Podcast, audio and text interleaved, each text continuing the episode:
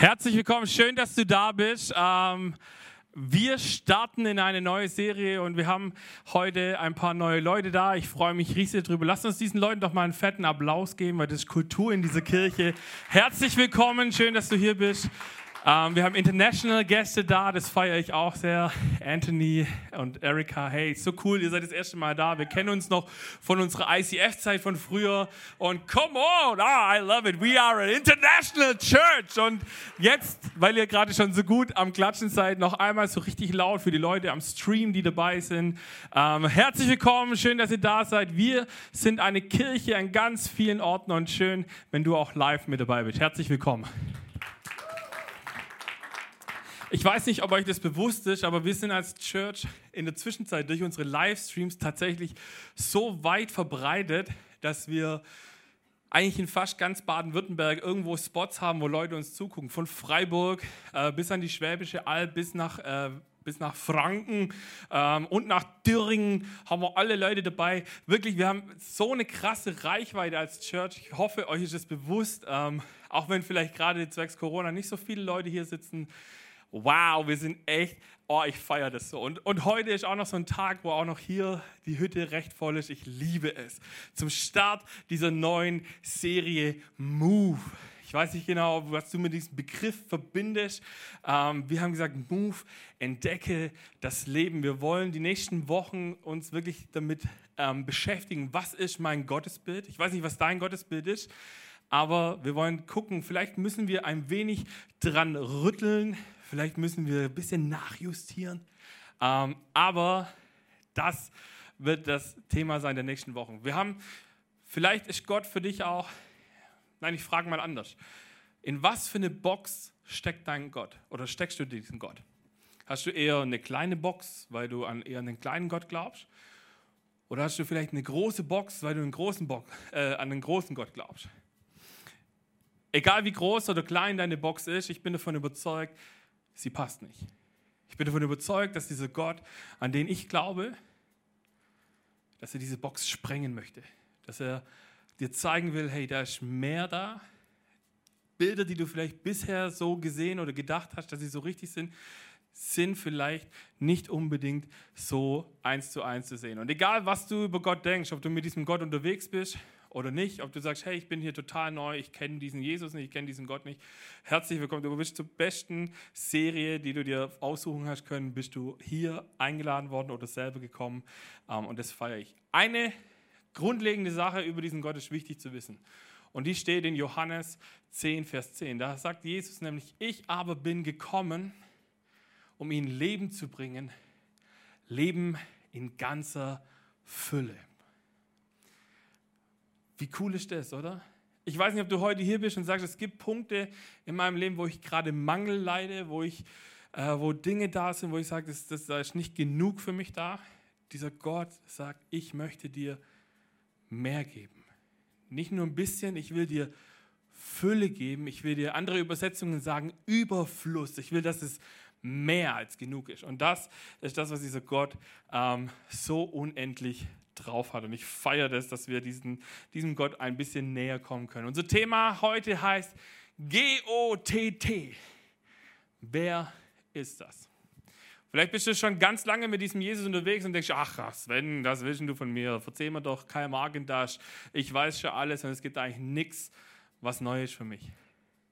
Herzlich willkommen in dieser Serie. Oh, genau für dich ist diese Serie, weil egal, ob du schon 100 Jahre mit Jesus unterwegs bist oder noch nicht, du wirst Neues entdecken.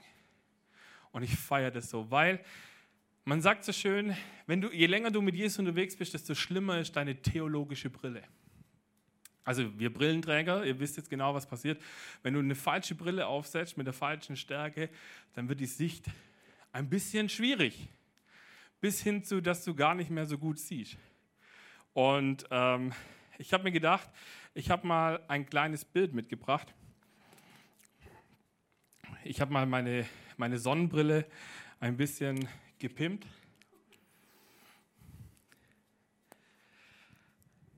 Diese theologische Brille hat sowas von Scheuklappen. Wenn du, weil sie definiert, was du denkst. Sie, die theologische Brille wird dahingehend geformt, dass was deine Prägung ist.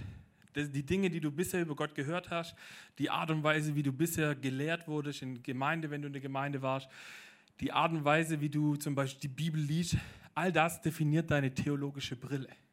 Und jetzt kann es passieren, je länger wir mit Jesus unterwegs sind, desto enger wird unsere Sicht, desto krasser sind diese Scheuklappen äh, vor unseren Augen. Und das Interessante ist, Scheuklappen sind eigentlich dafür da, dass du dich fokussieren kannst, dass du nach vorne guckst und dass es egal ist, was ist rechts und links.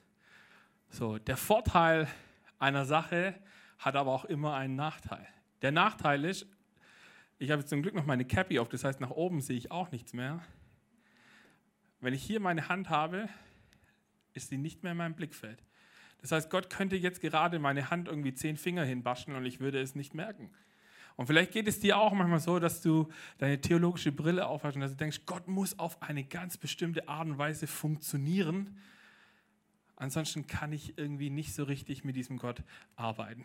Und ich will dich einladen, dass wir jetzt ein kurzes Gebet miteinander beten und dass wir dann Gott bitten, dass er doch unsere Scheuklappen uns abnimmt. Seid ihr dabei?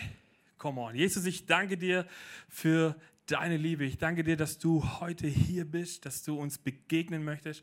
Und ich danke dir, dass du uns unsere Scheuklappen abnehmen möchtest.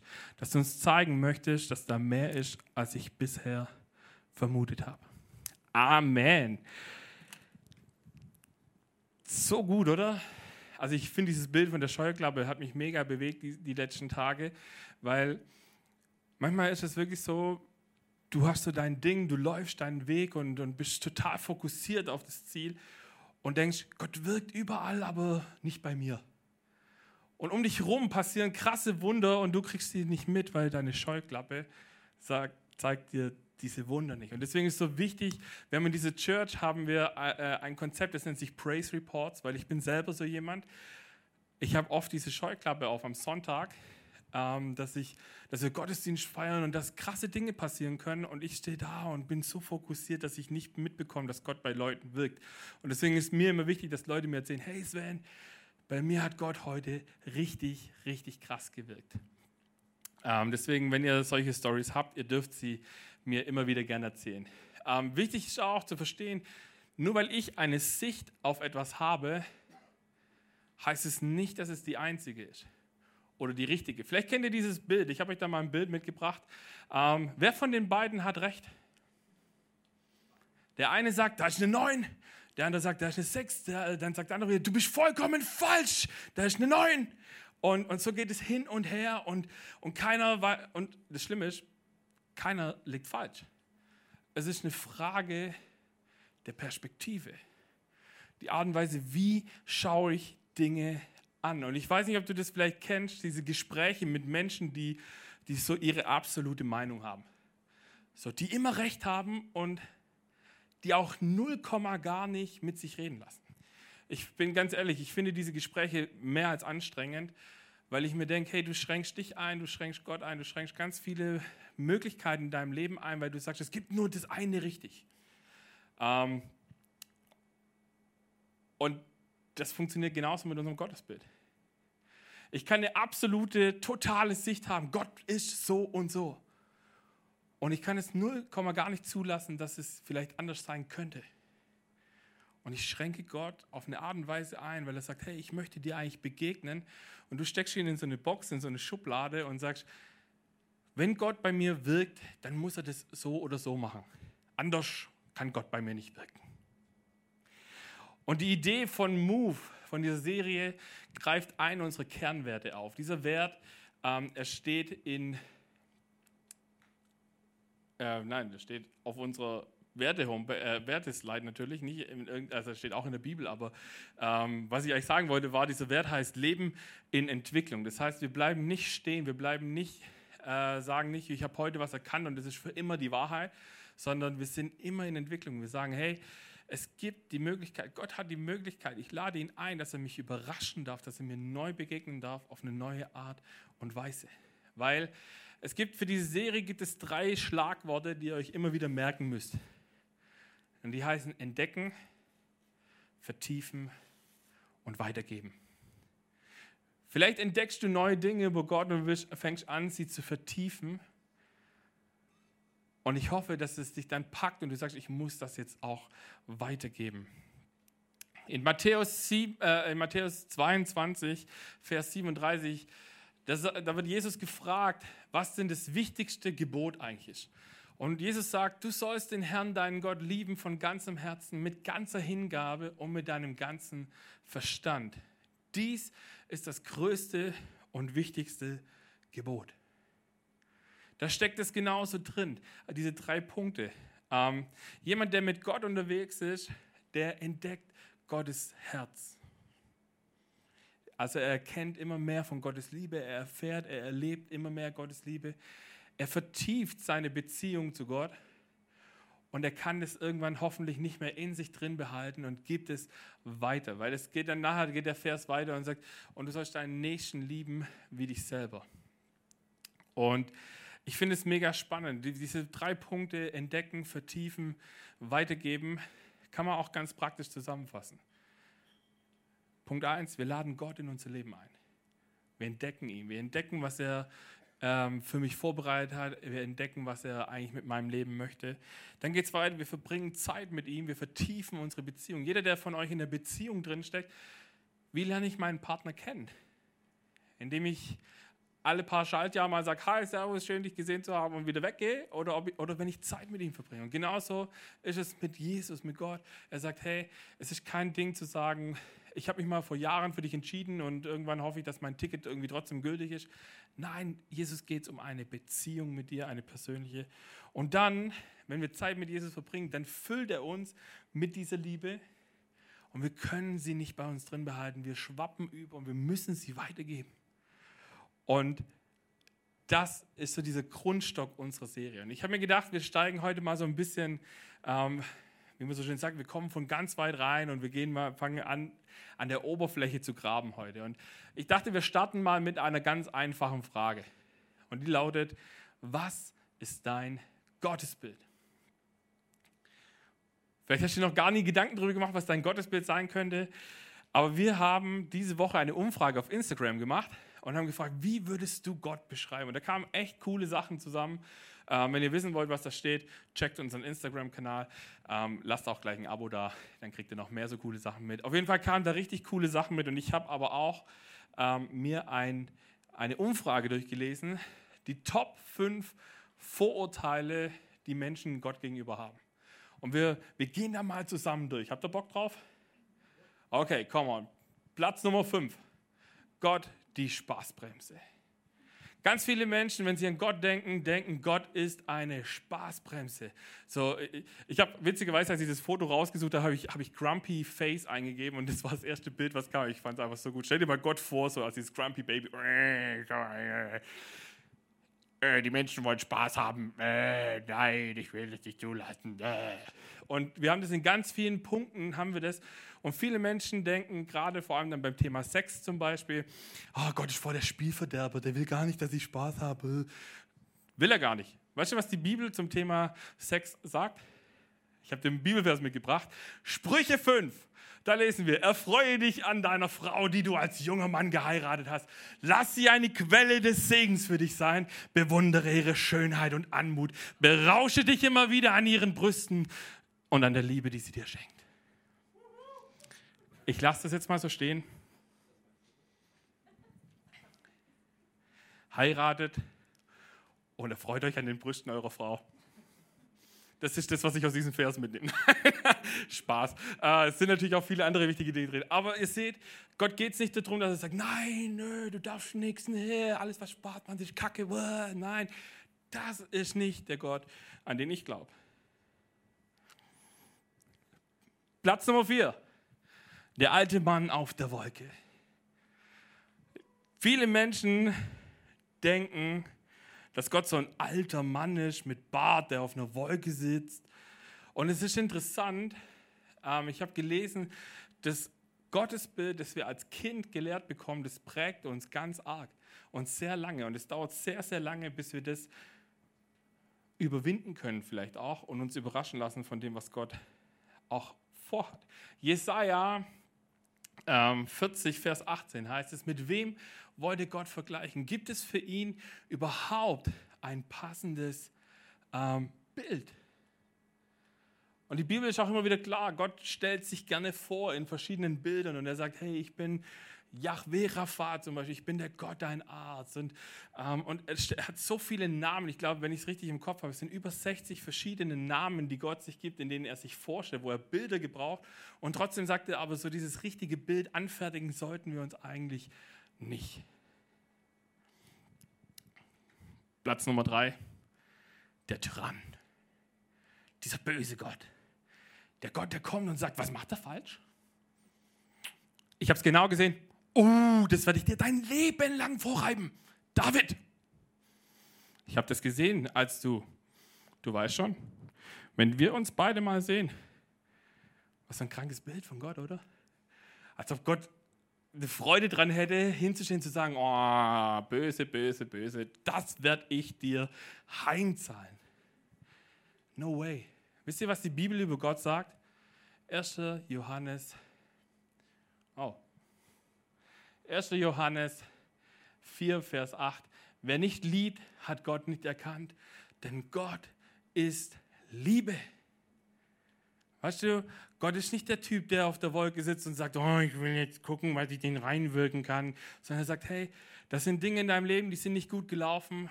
Okay, sie sind blöd gewesen. Wir gehen sie zusammen an und wir verändern sie. Ich will dir vergeben, ich will dir Freiheit schenken, ich will dir diese Lasten, die du trägst, abnehmen. Das ist Liebe. Das ist das, was dieser Gott will. Er will nicht mit einem Regelkatalog dich einzwängen und sagen, nein, du darfst es nicht und das nicht, sondern er sagt, ich habe ein paar Regeln für dein Leben, weil ich weiß, dass sie dir gut tun. Und ich lade dich ein, danach zu leben. Du darfst alles andere auch machen, aber dann jammer nicht, wenn es irgendwie nicht so läuft. Platz Nummer zwei, der Schwächling. Das sind Menschen, die das sagen, sind die, die in die Welt schauen und sagen, oh, dein Gott kann ja nichts drauf haben, weil immerhin, guck dir das ganze Leid in der Welt an, die Kriege, ähm, wir haben letzte Woche, hat Katrin uns was erzählt über Menschenhandel und Sklaverei. Ja, das ist alles leider da in unserer Welt. Und es ist schrecklich und es ist echt nicht cool, dass wir das haben. Aber es ist nicht Gott schuld, Gottes Schuld, dass es so ist. Gott hat mal ganz am Anfang in der Bibel gesagt, hey, machet euch die Erde zu untertan. Ich gebe euch die Gewalt über die Erde. Ihr dürft entscheiden. Ihr seid diejenigen, die eigentlich, ihr sollt euch die, die Tiere untertan machen. Ihr sollt euch die Erde untertan machen. Und wir haben eigentlich das Problem, dass wir das nicht gut machen. Wir machen das in vielen Bereichen sogar sehr schlecht. Und, und das Schlimme ist, dass wir in dem Moment, wo wir verkacken, oft hinstehen und sagen, okay, jetzt muss ich jemanden finden, der größer ist wie ich und der die Schuld trägt. Und dann gehen wir oft zu Gott und sagen, ja, also Gott, wenn du, es dich wirklich geben würde, hm, dann wärst du vielleicht, dann hättest du das ganze Leid nicht geben. Nein, Gott sagt, es tut mir in der Seele weh, mein Herz zerbricht über jeden einzelnen Menschen, der leidet. Aber ich habe dir genügend Ressourcen gegeben, genügend Talente, dass du den Unterschied machen kannst bei diesen Menschen. Weil ein Gott, der nichts drauf hat und, und ein Schwächling ist, zu dem passt nicht der folgende Bibelvers. In Psalm 89, Herr, allmächtiger Gott, wer ist wie du? Stark bist du, Herr. Du bist die Treue in Person. Ist cool, Gott ändert sich nicht. Du bändigst das tobende Meer, auch wenn sich seine Wogen auftürmen. Du bringst sie wieder zur Ruhe. Also ich weiß nicht, wie es dir geht, aber ein Gott, der, der die Power hat, das tosende Meer wieder zu beruhigen, der kann nicht so schwach sein.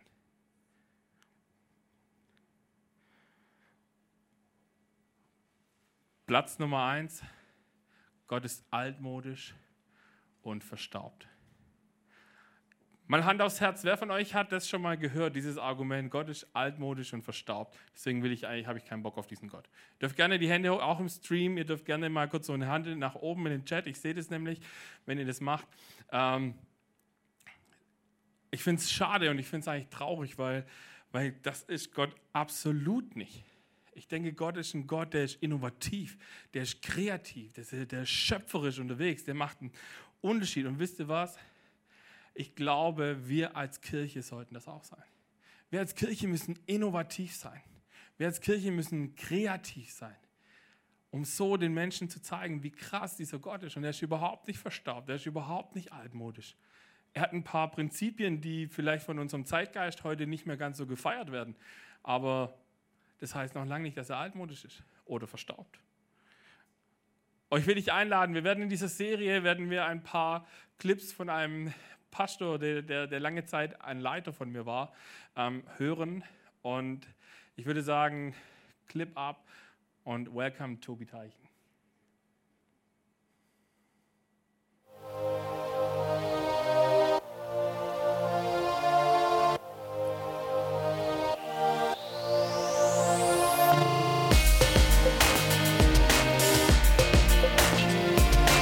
Ich weiß nicht, was du denkst oder was in dir vorgeht, wenn du in ein altes Kirchengebäude reingehst. Vielleicht denkst du, zum Glück komme ich mal zur Ruhe, endlich mal aus dem Alltag ausbrechen, aus den Reizen entfliehen und dieses ruhige Gebäude eintauchen. Vielleicht hast du auch Respekt vor der bautechnischen Leistung der damaligen Zeit, weil es gewaltig ist, zur damaligen Zeit so ein Gebäude hinzustellen. Ich glaube aber, dieses Gebäude wirkt auch wie etwas, was aus der Vergangenheit ist, nicht gerade etwas, was bautechnisch am Puls der Zeit ist. Und ich glaube, dass Gott und dieses Gebäude oft ähnlich auf uns wirken.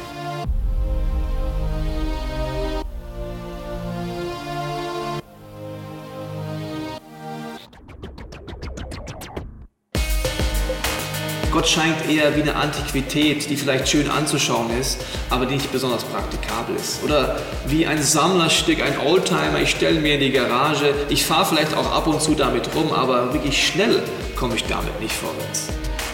Je mehr sich unsere Gesellschaft entwickelt, die Kommunikationsmöglichkeiten zunehmen, Erfindungen jeden Tag dazukommen, desto mehr erscheint dieser Gott als unrelevant, teilweise Ansätze, die man hört im Glauben, als ziemlich unintelligent oder vielleicht sogar scheint Gott gemein.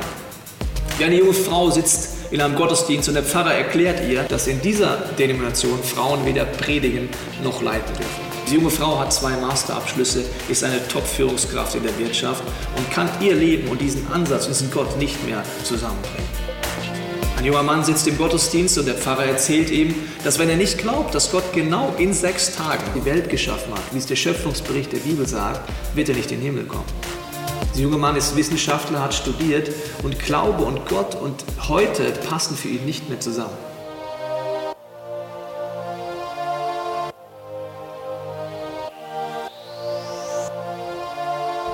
Ich glaube, wenn wir uns trauen, unsere Gottesbilder zu hinterfragen, vielleicht auch äh, diese Staubschicht der Kirchengeschichte wegnehmen in unserem Leben, dann werden wir einem Gott begegnen, der nicht nur für uns ist, sondern der vor uns ist, der innovativ ist und uns einlädt, zu neuen Dingen aufzubrechen.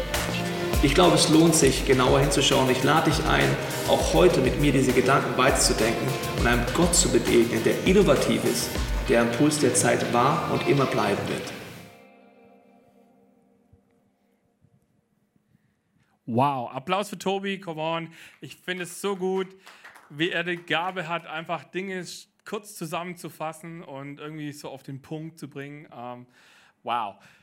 Aber er hat genau das angesprochen wieder, was wir auch oft haben. Wir haben oft diese Scheuklappe auf ähm, und, und schränken diesen Gott ein, weil wir glauben, er ist irgendwie auf eine Art und Weise, muss er in unser, ähm, in unser Bild passen. Und wir stehen da und wissen manchmal gar nicht, warum. Und vielleicht sind wir heute Abend hier oder du bist hier und du sagst, hm, was ich bisher gehört habe, vielleicht braucht mein Gottesbild ein kleines Update. So ein Gottesbild 2.0 oder so. Und vielleicht hast du auch, mich hat ein Satz bewegt, deswegen habe ich gesagt, ich, ich schiebe noch schnell mal was ein zum Thema Glaube und Wissenschaft. Vielleicht bist du hier und sagst, oder du bist auch im Stream und sagst, hey, ich bin ähm, eigentlich finde ich diese Idee mit Gott und, und, und Glaub oder, oder, oder Schöpfung und überhaupt finde ich irgendwie ein bisschen weird, weil, naja, ich bin ja ein aufgeklärter Typ und eigentlich brauchen ja nur Schwächlinge so einen Gott, weil sie sich nicht erklären können, wie die Welt funktioniert und lauter so Punkte. Aber ich glaube auch, und ich habe das auch schon oft gehört, so von Kritikern, die oft sagen, ja, es geht entweder oder. Es geht entweder Glaube oder Wissenschaft.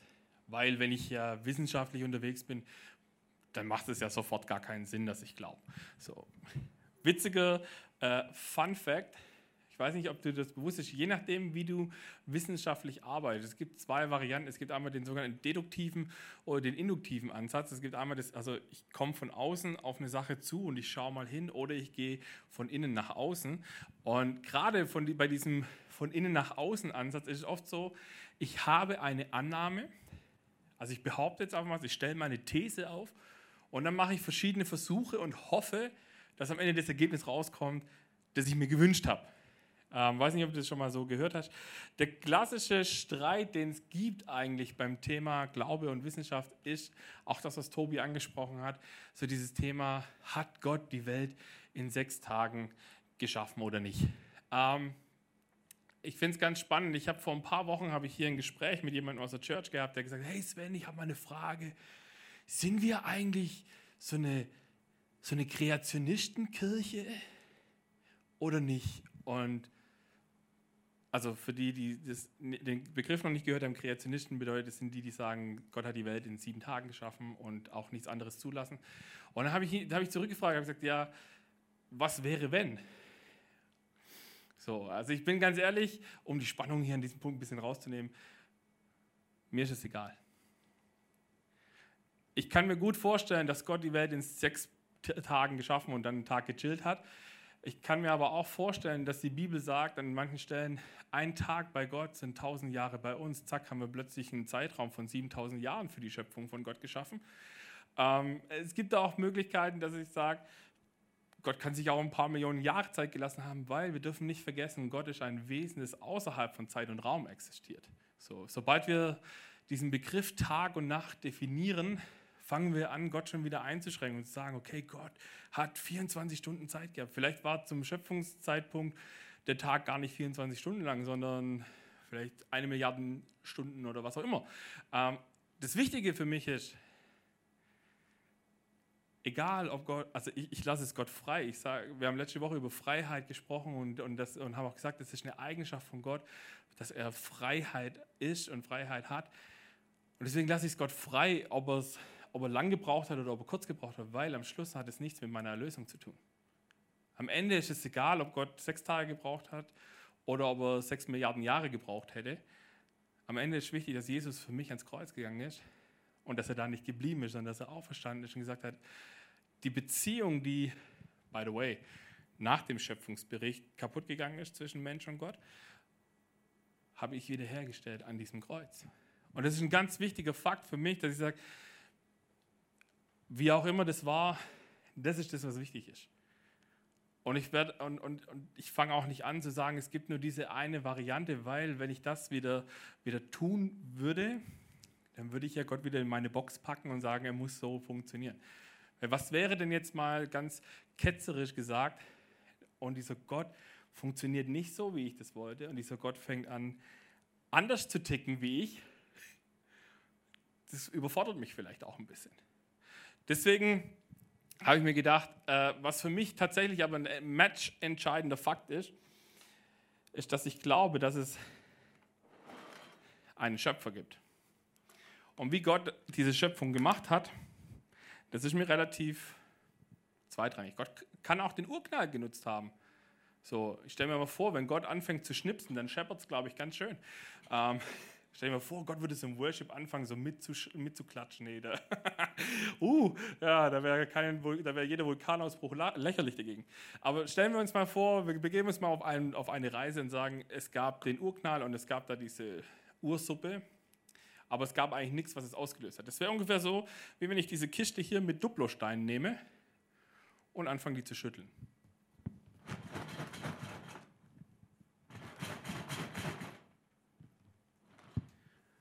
Gut, jetzt könnte man sagen, es, also die Idee dahinter ist, dass ich, wenn ich schüttel, irgendwann da ein Haus habe.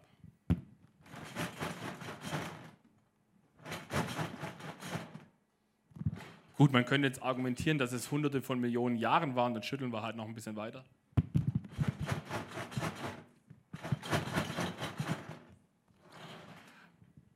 Als ich das Bild gesehen habe, habe ich mir gedacht, ja, es stellen sich mir aber zwei wichtige Fragen plötzlich. Punkt 1, wer schüttelt eigentlich?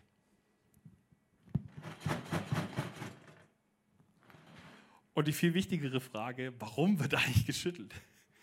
Weil stell dir mal vor, es würde äh, nichts reagiert plötzlich mit nichts und es macht Peng und irgendwie alles entsteht per Zufall. Das macht für mich an der Stelle keinen Sinn, weil ich habe es erst vorhin wieder gehabt.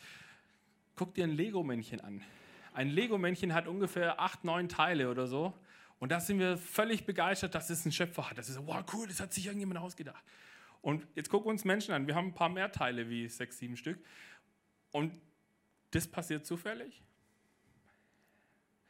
Nimm es mir nicht übel, aber das kann ich nicht glauben. Da, da brauche ich mehr Unglaube oder, oder einen viel größeren Glauben zu sagen, das ist alles zufällig passiert, wie dass ich sage, ich glaube, dass es einen genialen Schöpfer gibt, der eine Idee hatte da dahinter und gesagt hat, ich möchte gerne, ähm, dass da was passiert.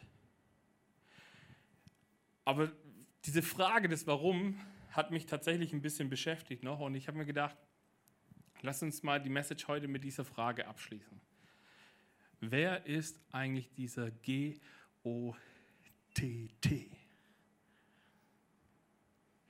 Weil wisst ihr, wenn Gott eine Eigenschaft hat, die er absolut liebt, dann ist es die, dann ist es die dass er sich gerne entdecken lässt.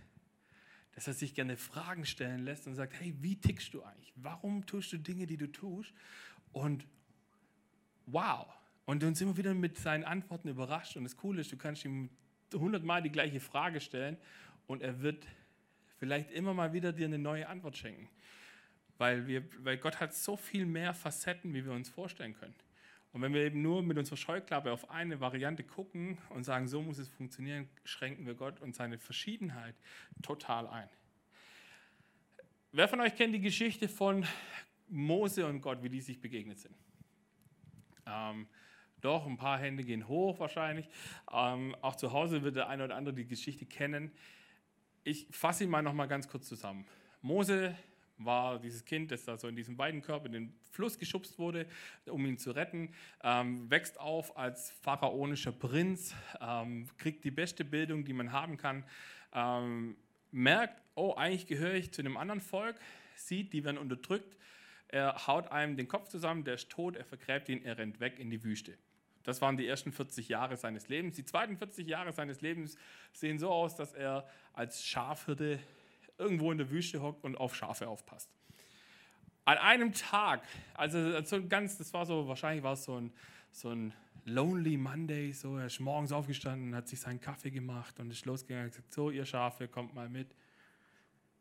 Und, und plötzlich läuft er an einer Stelle vorbei, an der er wahrscheinlich schon 100 Millionen Mal vorbeigelaufen ist. Und was sieht er? Er sieht einen Busch, der brennt, aber nicht verbrennt. Wahrscheinlich ist dieser Busch schon sehr viel länger da gewesen und der hat schon sehr viel länger gebrannt, aber ihm ist auf einmal aufgefallen, so, hey, warte mal, da ist was komisch. Oh, ich muss da mal hin.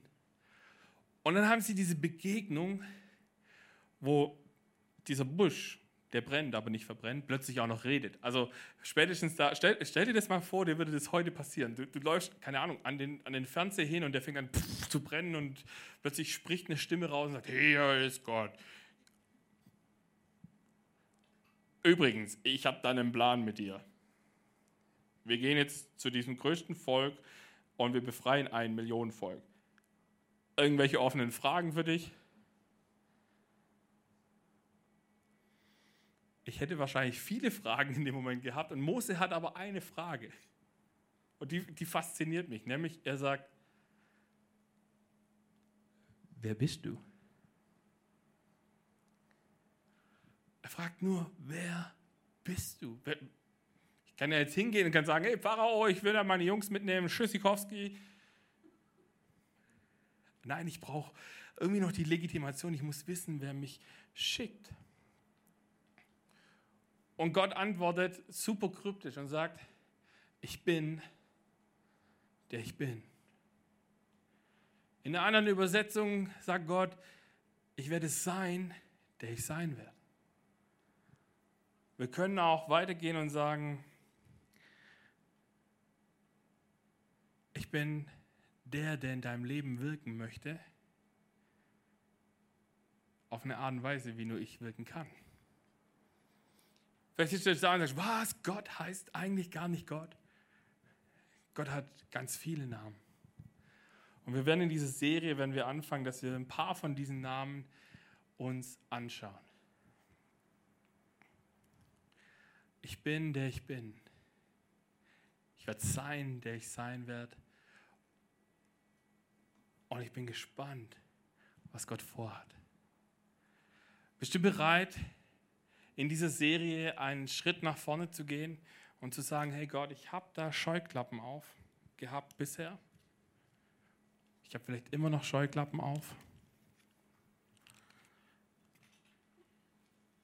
Und Gott sagt, hey, ich bin nicht nur der ich bin. Gott sagt auch, ich bin, ich bin der Gott, der in deinem Leben wirken möchte. Wie? Das lass mal mein Problem sein. Der Punkt ist, dass Gott sagt, darf ich in deinem Leben wirken? Und ich will dich einladen heute Abend, dass wir zusammen beten. Dass wir Gott einladen, dass er unsere Scheuklappen wegnimmt. Und vielleicht hast du Jesus in deinem Leben, in deinem Herzen schon mal eingeladen und du sagst, wow, dieses, ich spüre aber, dass Gott irgendwie anders irgendwie ist. Ich habe heute Abend irgendwie das Gefühl, dass Gott was verändern möchte in meiner Sichtweise. Oder vielleicht bist du auch einfach hier und sagst, hey, ich kenne diesen Gott gar nicht. Und ich will ihn kennenlernen.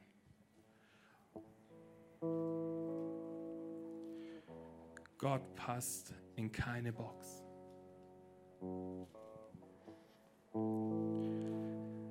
Und ich lade dich ein, dass du ihn, dass du ihn einlädst, deine, deine Box zu sprengen. Amen.